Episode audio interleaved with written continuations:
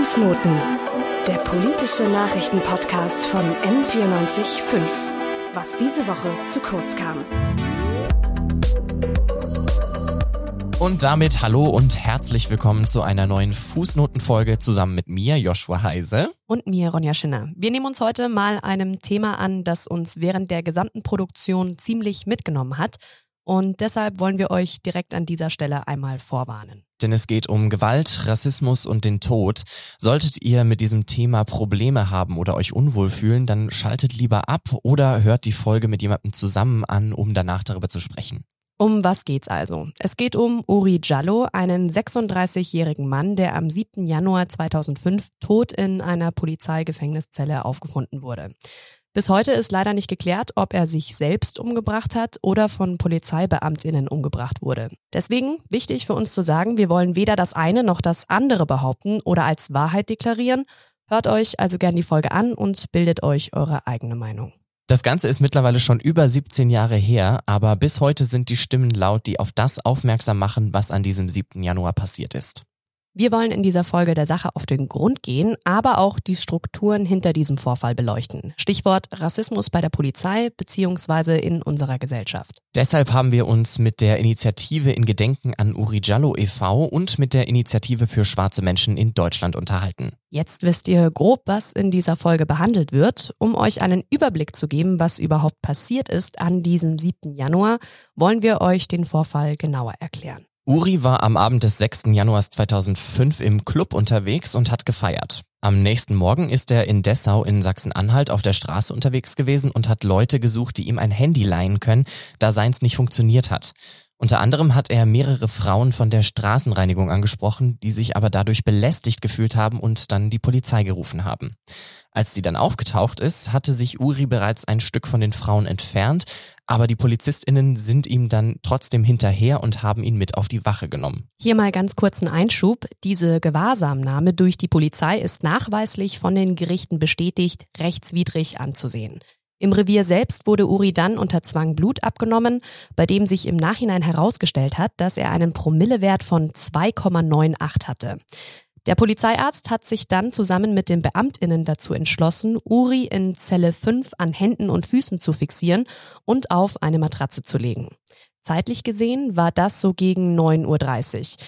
Ein paar Stunden später, um die Mittagszeit herum, brach dann ein Feuer in der Zelle aus.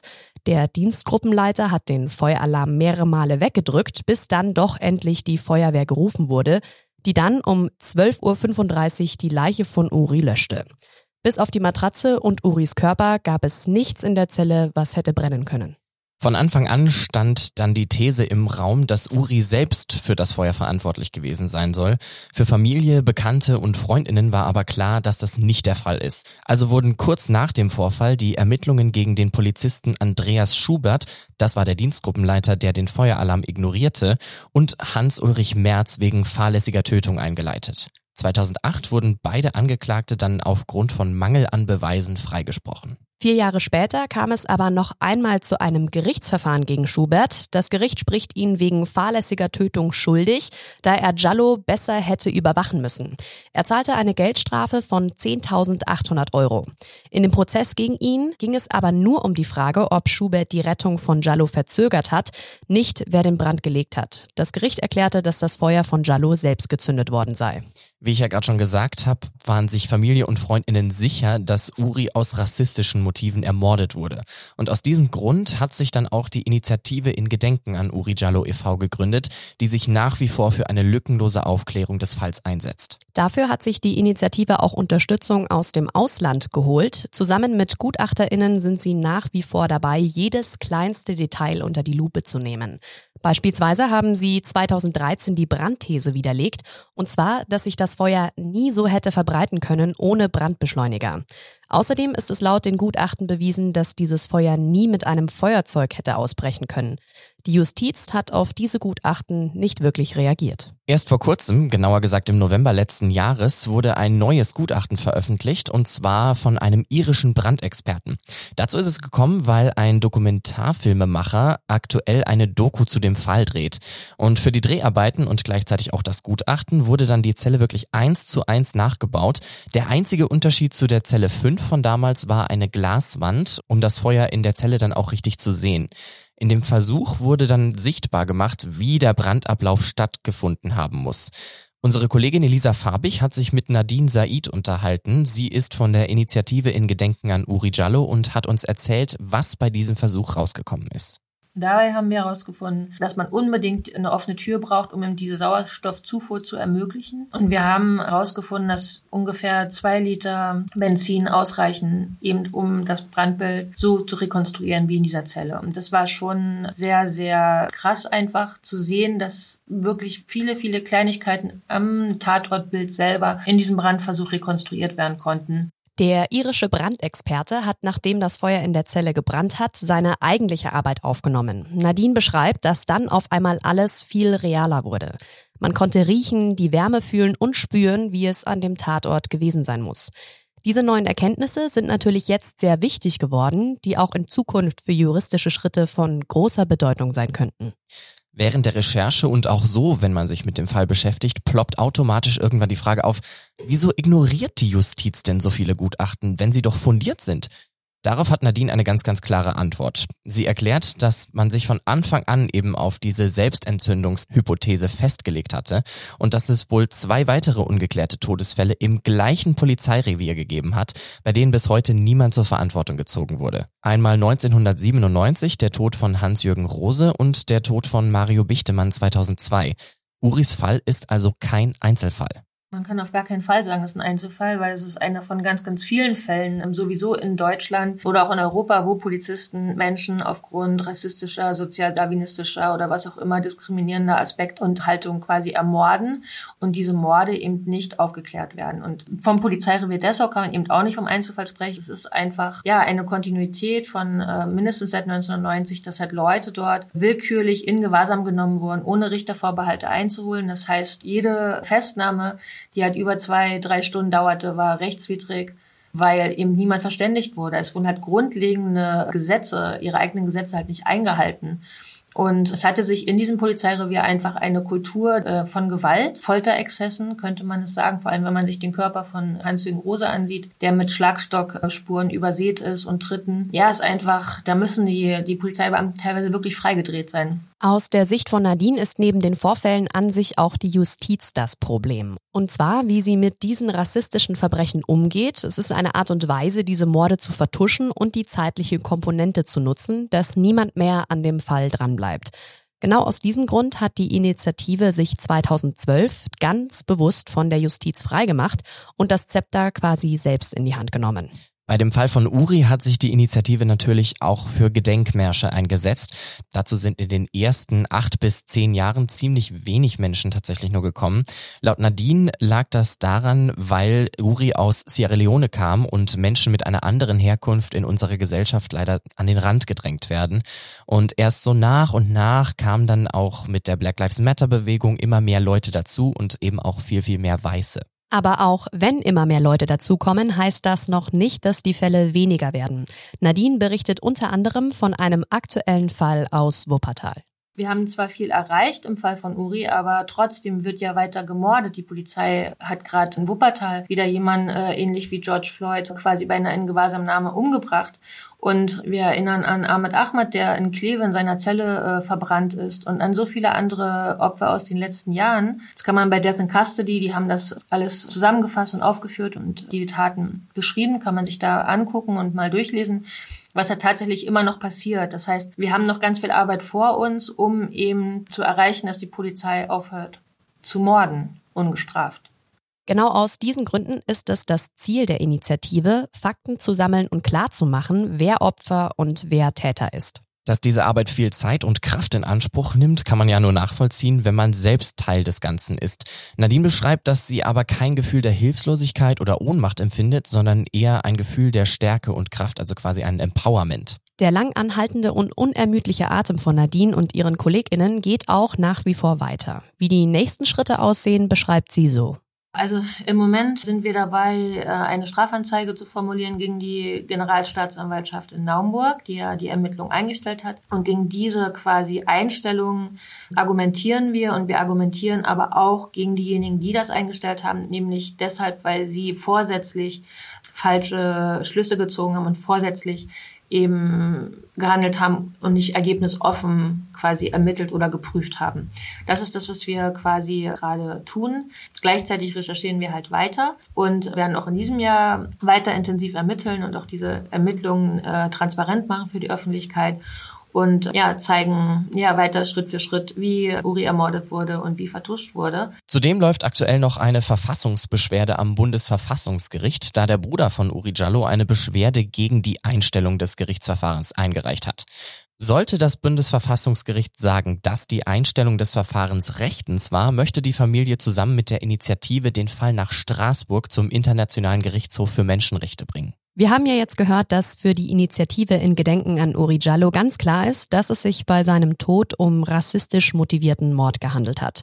Jetzt müssen wir natürlich auch klären, was Rassismus denn überhaupt bedeutet und wie er sich äußert. Ja, also das ist ja eigentlich ein Thema, worüber wir wahrscheinlich unzählige Folgen machen könnten, aber wir versuchen jetzt mal den Begriff Rassismus zumindest grob zu umreißen. Dabei ist natürlich ganz, ganz wichtig zu erwähnen, dass es keine verschiedenen Menschenrassen gibt.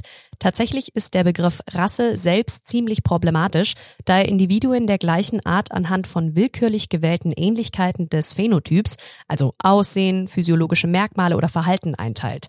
Damit wird eine Gruppe ein höherer Rang gegeben als anderen Gruppen, was eben Vorurteile, Hass oder sogar Gewalt gegen diese anderen Gruppen mit sich bringen kann.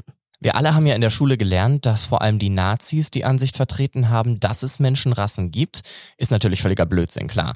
Aber leider hat sich eben diese Denkweise auch in unsere eigenen gesellschaftlichen Strukturen eingeschlichen. Jetzt haben wir vor allem im Zuge der Black Lives Matter Bewegung immer wieder die Begriffe strukturellen Rassismus und institutionellen Rassismus gehört. Die Begriffe werden manchmal als Synonyme füreinander benutzt, aber behandeln tatsächlich ganz unterschiedliche Dinge. Der strukturelle Rassismus folgt nämlich noch einer anderen Definition und kommt ursprünglich aus der Critical Race Theory aus den USA, die davon ausgeht, dass die ungleiche Verteilung von Reichtum, Macht und Ansehen sich nicht alleine durch unterschiedliche Leistungen der einzelnen Gruppen, also zum Beispiel schwarze und weißen Menschen, erklären lässt. Rassismus ist also keine Ausnahmeerscheinung, sondern strukturell verankert. Institutioneller oder auch systematischer Rassismus hingegen bezieht sich eben auf Institutionen wie zum Beispiel die Polizei, wo wahrscheinlich meistens unbewusst bestimmte rassistische Denkweisen schon seit Ewigkeiten etabliert sind. Unsere Kollegin Sophie Gartmann hat sich mit Tahir Della von der Initiative für schwarze Menschen in Deutschland unterhalten und ihn mal genauer zu dem Thema befragt. Wir haben vor der Aufnahme überlegt, ob wir da vielleicht einfach nur einzelne Sequenzen von dem Interview verwenden wollen. Aber das Interview ist wirklich so gut geworden, dass wir euch die vollständige Version nicht vorenthalten wollen. Meine erste Frage wäre ganz allgemein, was denn überhaupt struktureller Rassismus ist. Genau, es sind im Prinzip zwei Begriffe, die da kursieren. Das ist einmal struktureller Rassismus und institutioneller Rassismus. Beide Begrifflichkeiten beschreiben äh, Rassismen oder rassistische Handlungen, die von Institutionen der Gesellschaft ausgehen.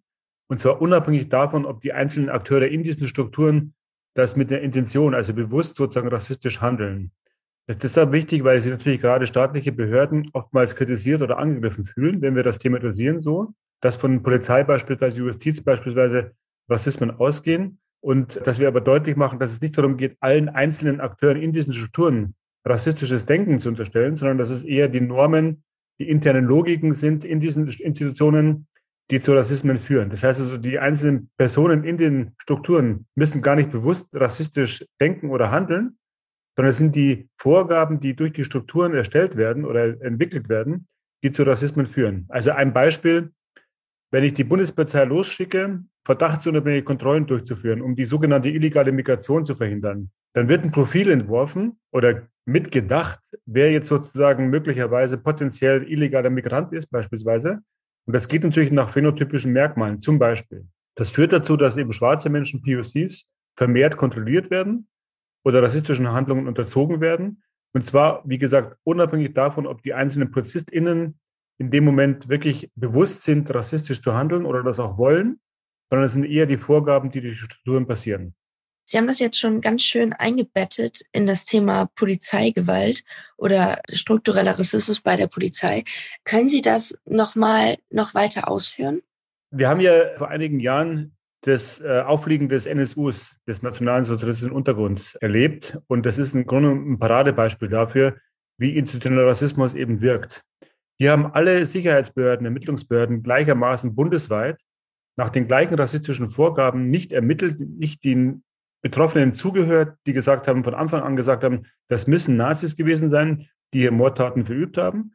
Und alle Behörden, die darin verwickelt waren, haben im Grunde genommen nach den gleichen Vorgaben immer in den Communities, immer in den betroffenen Kreisen ermittelt, anstatt sozusagen einfach mal zu gucken, wo sind die Zusammenhänge? Also wo sind sozusagen Merkmale dafür, dass es hier um eine Mordserie von rechts sich handelt und klar wird oder so, dass eben diese Beschreibung sozusagen der, der möglichen Täterinnenschaften beispielsweise ne, immer darauf abgehoben haben, äh, zu markieren, hier müsse es sich um Migranten gehandelt haben, die hier äh, gemordet haben beispielsweise. Es gab Untersuchungen innerhalb der Behörden, die gesagt haben, dass zum Beispiel das Töten von Menschen in mitteleuropäischen Kreisen eben äh, auf diese Art und Weise unüblich wäre. Das müssten sozusagen Menschen aus dem, aus dem Süden gewesen sein, beispielsweise, oder aus, aus anderen Kontinenten, kulturellen Zusammenhängen. Und damit wird deutlich, dass sozusagen diese Zuschreibungen dazu führen, eben, dass eben Ermittlungen eben nicht in die richtige Richtung geführt worden sind. Und das hat dazu geführt, dass eben Menschen gestorben sind oder Menschen ermordet worden sind. Das Gleiche gilt natürlich aber auch für Fälle, durch Polizeigewalt innerhalb der Strukturen, innerhalb zum Beispiel Haftbedingungen beispielsweise. Also hier haben wir das Beispiel Ori Jallo. Da war jetzt der 17. Jahrestag der Ermordung von Ori Jallo. Auch hier ist es deutlich, dass eben von Anfang an, also von der Inhaftnehmung, die ja schon illegal war, die nicht recht, die rechtswidrig war, bis zur Tötung von Ori Jallo, rassistische Vorgaben, rassistische Haltungen oder so zum Zuge gekommen sind und die dann letztendlich zum Tod von, von, von Menschen führt. Äh, und da ist Ori Jallo nur einer von vielen. Ja, wir haben es hier ähm, mit einem großen Missstand zu tun. Wie reagiert denn die Polizei auf diese Kritik, beziehungsweise haben Sie schon eine Entwicklung feststellen können? Na, das, das Hauptproblem ist nach wie vor, dass eben, wenn wir institutionellen Rassismus benennen, also wenn wir beschreiben, dass bestimmte gesetzliche Vorgaben, Handlungen, äh, Mechanismen, interne Logiken zu Rassismen führen, dass sich die Polizei immer persönlich mehr oder weniger angegriffen fühlt. Das heißt also, es wird davon ausgegangen, dass wenn wir das an den Institutionen festmachen, und da ist ja die Polizei und Justiz nur eben ein Bereich. Wir sprechen vom Arbeitsmarkt, wir müssen vom Bildungssystem sprechen, wir müssen vom Wohnungsmarkt sprechen. Also all diese Strukturen, die unser Zusammenleben organisieren, fühlen sich Menschen innerhalb dieser Strukturen immer persönlich angegriffen. Das heißt, sie reagieren so, als ob man ihnen persönlich sozusagen rassistisches Handeln unterstellt. Und das ist eben nicht der Fall. Es geht um die Strukturen und Institutionen. Und wir haben ja vor zwei Jahren zum ersten Mal wirklich mal auch angefangen, über systemischen Rassismus zu sprechen, vor dem Hintergrund des Mordes an George Floyd beispielsweise, wo es uns sehr leicht gefallen ist, festzustellen, dass die Polizei in den USA beispielsweise durch und durch durchdrungen ist von diesen internen rassistischen Logiken oder Haltungen. Und da sind wir tatsächlich immer noch am Anfang. Das heißt, wir brauchen da Daten, Datenerhebungen über die Erfahrungen von schwarzen Menschen, POCs beispielsweise. Auch da verweigert sich die, die äh, Bundesrepublik immer noch. Und deswegen gab es eben jetzt vor zwei Jahren zum Beispiel eine Initiative, den sogenannten Afrozensus, der genau das abgebildet hat, abgefragt hat bei den Betroffenen, welche Erfahrungen machen sie denn im Alltag, in den Strukturen, in den Institutionen, um deutlich zu machen, es gibt ein systemisches Problem, auch hier in Deutschland, nicht bloß in den USA. Und es muss auch entsprechend adressiert werden. Und da geht es eben nicht, dass sich die Leute oder die Akteure in diesen Strukturen immer wieder verweigern, zu sagen, okay, wir wollen das nicht untersuchen, weil das sozusagen davon ausgeht, es gibt Rassismus in den Strukturen. Es gibt Rassismus in der Gesellschaft und demzufolge natürlich auch in den Strukturen, die unser Zusammenleben organisieren. Wie bewerten Sie die Bereitschaft zu gesellschaftlicher Veränderung, beziehungsweise welche Rolle spielt Ihre Institution dabei? Auch hier wieder, ne, vor zwei Jahren, ist, wo die Proteste ja nicht bloß in Deutschland, sondern weltweit waren, ist schon festzustellen, dass natürlich mehr, Menschen sich jetzt diesem Thema widmen. Das heißt, also die Bereitschaft, darüber zu, ins Gespräch zu kommen, ob es überhaupt ein Problem gibt und wenn ja, wie umfassend dieses Problem ist, die wächst. Auf der staatlichen Seite bin ich noch ein bisschen skeptisch, weil natürlich auch hier immer noch eine große Verweigerungshaltung zu merken ist. Also wir machen diese politische Arbeit seit 36 Jahren, also die ISD, Schwarze Menschen in Deutschland. Und wir merken natürlich, dass auf, auf der zivilgesellschaftlichen Seite die Bereitschaft wächst, auf der staatlichen Seite in Teilen auch. Aber auch hier ist immer noch festzustellen, dass eben dieser Versuch, sie sozusagen dieser Kritik zu entziehen, indem man sagt, nein, wir arbeiten auf dem Grund, auf den Grundlagen des Grundgesetzes beispielsweise, deswegen gibt es keinen strukturellen Rassismus innerhalb der Behörden beispielsweise, Das hilft nicht weiter. Und da gibt es noch eine ganze Menge zu bearbeiten, denke ich. Da habe ich noch eine Frage und zwar, was für Erfahrungen wurden äh, an Sie herangetragen, beziehungsweise haben Sie selber schon Erfahrungen erlebt? Natürlich, müssen? also die, die Erfahrungen und auch das hat eben der Afrozensus Datenerhebung eben gezeigt. Die Erfahrungen bei mir ganz persönlich, aber auch bei vielen Kolleginnen sind eben die, dass Rassismus von Anfang an, also von Kindesbeinen an bis zum Erwachsenenalter zum Alter gehört. Das heißt also zum Beispiel rassistische Polizeikontrollen und auch das sehe ich bei meinen eigenen Söhnen beispielsweise, gehören immer noch zum Alltag von schwarzen Menschen, POCs. Und hier wird deutlich, dass es eben nicht ein Einzelproblem ist, sondern wirklich ein systemisches Problem ist und dass wir uns nicht daran gewöhnen dürfen, dass solche Verhältnisse unser Lebensalltag sozusagen prägen. Ne? Die Lebensrealitäten von schwarzen Menschen sind nach wie vor sehr, sehr unbekannt. Es gibt kaum Datenerhebung darüber. Und das macht eben, macht eben deutlich, dass wir überhaupt mal uns in Kenntnis setzen müssen. Wie umfassend ist das Problem eben? Ne? Weil wenn wir uns selbst, also ich mich selber nehme und auch meine Kolleginnen nehme, dann ist das sozusagen ja nicht unbekannt. Menschen wissen, über was sie eigentlich sprechen. Nur es ist noch nicht wirklich im gesellschaftlichen Diskurs angekommen. Und die Bereitschaft in der Mehrheitsgesellschaft ist immer noch meines Erachtens viel zu gering, sich diesem Problem wirklich auch ernsthaft zu stellen, ohne sich ständig wieder angegriffen zu fühlen. Weil, wie gesagt, nochmal, darum geht es nicht. Es geht darum, eine Struktur dahingehend zu überprüfen und auch dann entsprechend zu verändern, damit es eben für alle Menschen in dieser Gesellschaft eben auch möglich ist, ein gesundes und, und, und ungestörtes Leben zu führen. Was kann ich als Einzelperson tun, um zu einer positiven Entwicklung beizutragen? Sehr, sehr wichtiger Punkt, weil wir müssen uns ja darüber im Klaren sein, dass wir von Rassismus mehr oder weniger alle betroffen sind. Das natürlich sind schwarze Menschen, POCs, negativ betroffen im Sinne von, an ihnen wird das sozusagen exemplarisch äh, deutlich. Es gibt Rassismus in der Gesellschaft. Aber auch die weiße Mehrheitsgesellschaft ist natürlich aufgerufen, sich diesem Problem zu stellen, weil wir müssen uns ja immer gegenseitig die Frage stellen, in welcher Art von Gesellschaft wollen wir eigentlich leben? Und wenn wir Zeuginnen werden von diskriminierenden Handlungen, und da sprechen wir nicht bloß von Rassismus, muss klar sein, dass wir natürlich immer jede Möglichkeit nutzen müssen, hier zu intervenieren und deutlich zu machen, wir wollen solche diskriminierende Verhältnisse nicht in der Gesellschaft haben. Weder ausgehend von staatlichen Behörden noch äh, auf der individuellen, persönlichen Ebene, um dazu da beizutragen, diese Gesellschaft eben zu einer besseren Gesellschaft zu machen. Denn wenn wir uns daran gewöhnen, dass eben Diskriminierung zum Alltag gehört für, für bestimmte Gruppen in der Gesellschaft, können wir uns da nicht außen vornehmen und sagen, solange es mich nicht persönlich negativ betrifft, geht es mir nichts an. Es geht gemeinsam darum, die Gesellschaft zu verändern. Und, und da sind wir alle aufgerufen zu intervenieren, immer natürlich nach den Möglichkeiten in den jeweiligen Situationen. Also Sie meinen quasi zu korrigieren und ähm, die Menschen aufzuklären, wie sie sich zum Beispiel verbal besser oder genauer äußern können. Das zum einen, dass wir uns auch selbst immer wieder überprüfen, inwieweit wir dazu beitragen zur Diskriminierung. Denn zum Beispiel die Sprache ist ein ganz wichtiges Tool der Kommunikation innerhalb der Gesellschaft. Und auch hier gibt es immer wieder äh, Möglichkeiten, sozusagen neu zu justieren, zu überprüfen, so wie ich spreche, so wie ich handle, diskriminiere ich Menschen, verletze ich Menschen und kann ich dazu beitragen, indem ich das selbst sozusagen kritisch mehr einen Blick nehme und dann dazu beitrage, dass es eben zum Abbau von diesem diskriminierenden Sprachgebrauch zum Beispiel kommt, aber auch eben zu Handlungen kommt. Und wir werden ja immer wieder darauf hingewiesen, dass gesagt wird, ja, wo findet es denn statt? Und ich bin immer überrascht, dass ich sozusagen immer wieder feststelle, dass schwarze Menschen durchaus sehr klar benennen können, wo rassistisches Handeln stattfindet. Also wie gesagt, auch hier nochmal, ne? Bildungsmarkt, Arbeitsmarkt, im Schule, Bildungsbereich. Und, und ich mich immer frage, wieso können das schwarze Menschen POCs sehen, ganz klar, und abbilden auch? Und wieso fällt es dann weißen Menschen oft so schwer, das sozusagen zu erkennen? Und es gibt eben weiße Menschen, die durchaus sagen, wenn sie Zeuginnen werden von rassistischen Polizeikontrollen zum Beispiel, dass die eben sich dann hinstellen und fragen, was findet hier statt oder die betroffenen Personen versuchen zu unterstützen. Also es gibt Möglichkeiten noch und noch und die müssen einfach nur genutzt werden. Sie haben es jetzt schon angesprochen. Wie kann man vielfaltssensible Sprache fördern? Beziehungsweise es gibt ja auch Alltagsrassismus. Wie kann ich Diskriminierung im Alltag erkennen? Und also auch unbewusster Rassismus, wie kann ich, ähm, mhm. wie kann ich da noch sensibler werden?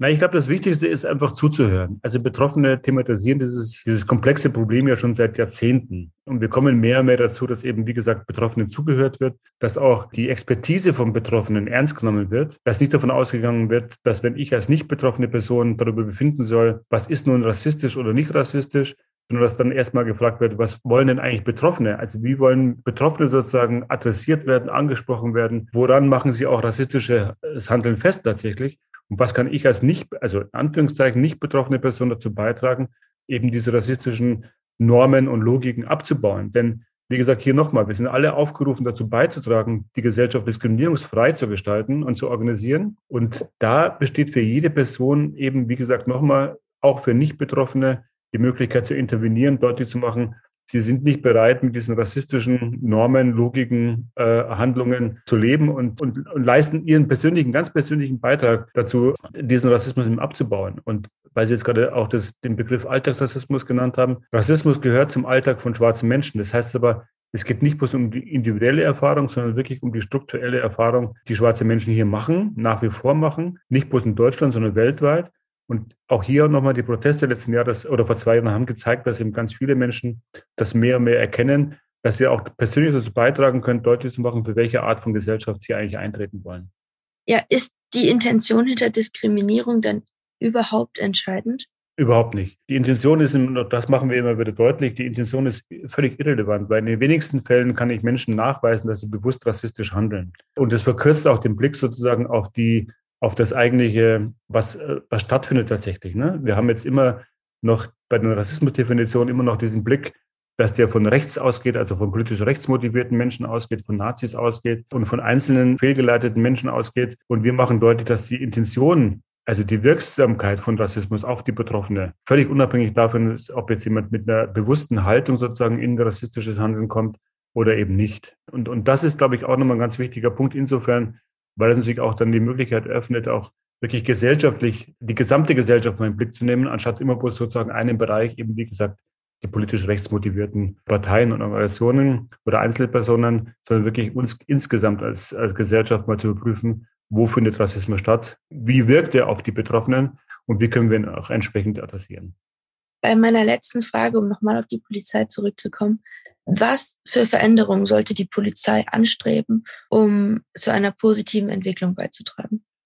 Ja, ich habe es schon genannt, wie gesagt, ich glaube, äh, am wichtigsten ist, dass die Abwehrhaltung endlich mal abge, abgebaut wird, dass sozusagen Polizei sich nicht mehr persönlich angegriffen fühlt oder unter Generalvertrag gestellt wird, erfüllt und klar wird oder so, dass gerade sie sozusagen als staatliches Organ für die Sicherheit aller BürgerInnen zuständig ist. Und äh, solange POCs, migrantische Communities, schwarze Menschen der Auffassung sind, dass die Polizei keine Sicherheit für sie darstellt, also sie nicht sicher sein können, dass sie ihnen gegenüber sozusagen fair und gerecht behandelt werden oder so, haben wir ein großes Defizit. Und das muss sozusagen Polizei endlich mal erkennen oder anerkennen und dann in den Prozess einzusteigen und zu gucken oder so, was kann sie dazu beitragen. Wie gesagt, nochmal, wenn die Polizei nicht in der Lage ist, sozusagen ein Gefühl aufzubauen oder ein Verhältnis aufzubauen, das von Vertrauen geprägt ist, kann man auch nicht davon ausgehen, dass sozusagen das Bild der Polizei sich wirklich maßgeblich verändert in den Communities und das Vertrauen auch dann nicht wirklich äh, ähm, wieder entstehen kann. Und nochmal hier, der Fall von NSU hat es ja eben gezeigt, dass eben die betroffenen Communities, die migrantischen Communities gesagt haben, wir haben kein Vertrauen mehr in den Rechtsstaat weil er offensichtlich nicht das tut, was er eigentlich tun muss, nämlich das Leben von Menschen schützen, und zwar von allen Menschen in der Gesellschaft, und auch zuhören muss, wenn sie sich diskriminiert fühlen durch polizeilichen Handlungen und nicht dann eben in so eine Abwehrhaltung geht und sagt, wir lassen uns das nicht unterstellen, wenn aber Betroffene das immer wieder thematisieren. Danke Ihnen. Vielen Dank, dass Sie sich die Zeit genommen haben. Dankeschön. Wir können also festhalten, dass Uri Jallos Tod definitiv kein Einzelfall war und dass schwarze Menschen in unserer Gesellschaft täglich mit Rassismus konfrontiert sind. In Bezug auf die Polizei stehen nach wie vor die Vorwürfe von Rassismus und Rechtsradikalismus im Raum. Eine Studie, um das zu untersuchen, gibt es bisher nicht. Verantwortlich dafür ist der ehemalige Innenminister Horst Seehofer. Er hat sich gegen eine Studie ausgesprochen, Rassismus in der Polizei zu untersuchen. Nun besetzt aber eine andere Politikerin das Amt, und zwar Nancy Faeser.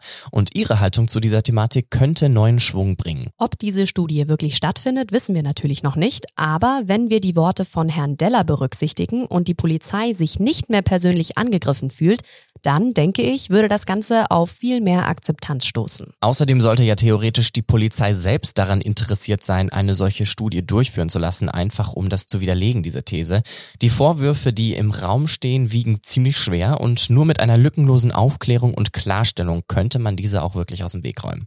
Wir haben uns natürlich auch überlegt, wie man diese Problematik lösen könnte. Und zwar gibt es ja auch Antisemitismusbeauftragte. Hier in Bayern ist es zum Beispiel Ludwig Spähnle und auch einen Queerbeauftragten für die Bundesregierung, Sven Lehmann. Warum dann nicht auch einen Rassismusbeauftragten berufen? Tatsächlich hat die letzte Bundesregierung sogar auch geplant gehabt, genau so ein Amt in diesem Jahr einzuführen. Ja, schauen wir mal, ob es auch wirklich so kommt. Und mit diesem Gedanken wollen wir uns für heute von euch verabschieden. An dieser Folge beteiligt waren Rose Heimich und Marius Antonini. Sie haben vorab recherchiert. Die Interviews haben Elisa Farbig und Sophie Gartmann geführt. Die Sendeleitung hatte Nina Wieking. Und außerdem bedanken wir uns beim Podcast-Team, die im Nachhinein diesen Podcast bearbeitet haben. Nun fehlen noch unsere Namen. Ich bin Joshua Heise. Mein Name ist Ronja Schinner und wir bedanken uns bei euch fürs Zuhören. Bis zum nächsten Mal. Fußnoten der politische Nachrichtenpodcast von M945. Was diese Woche zu kurz kam.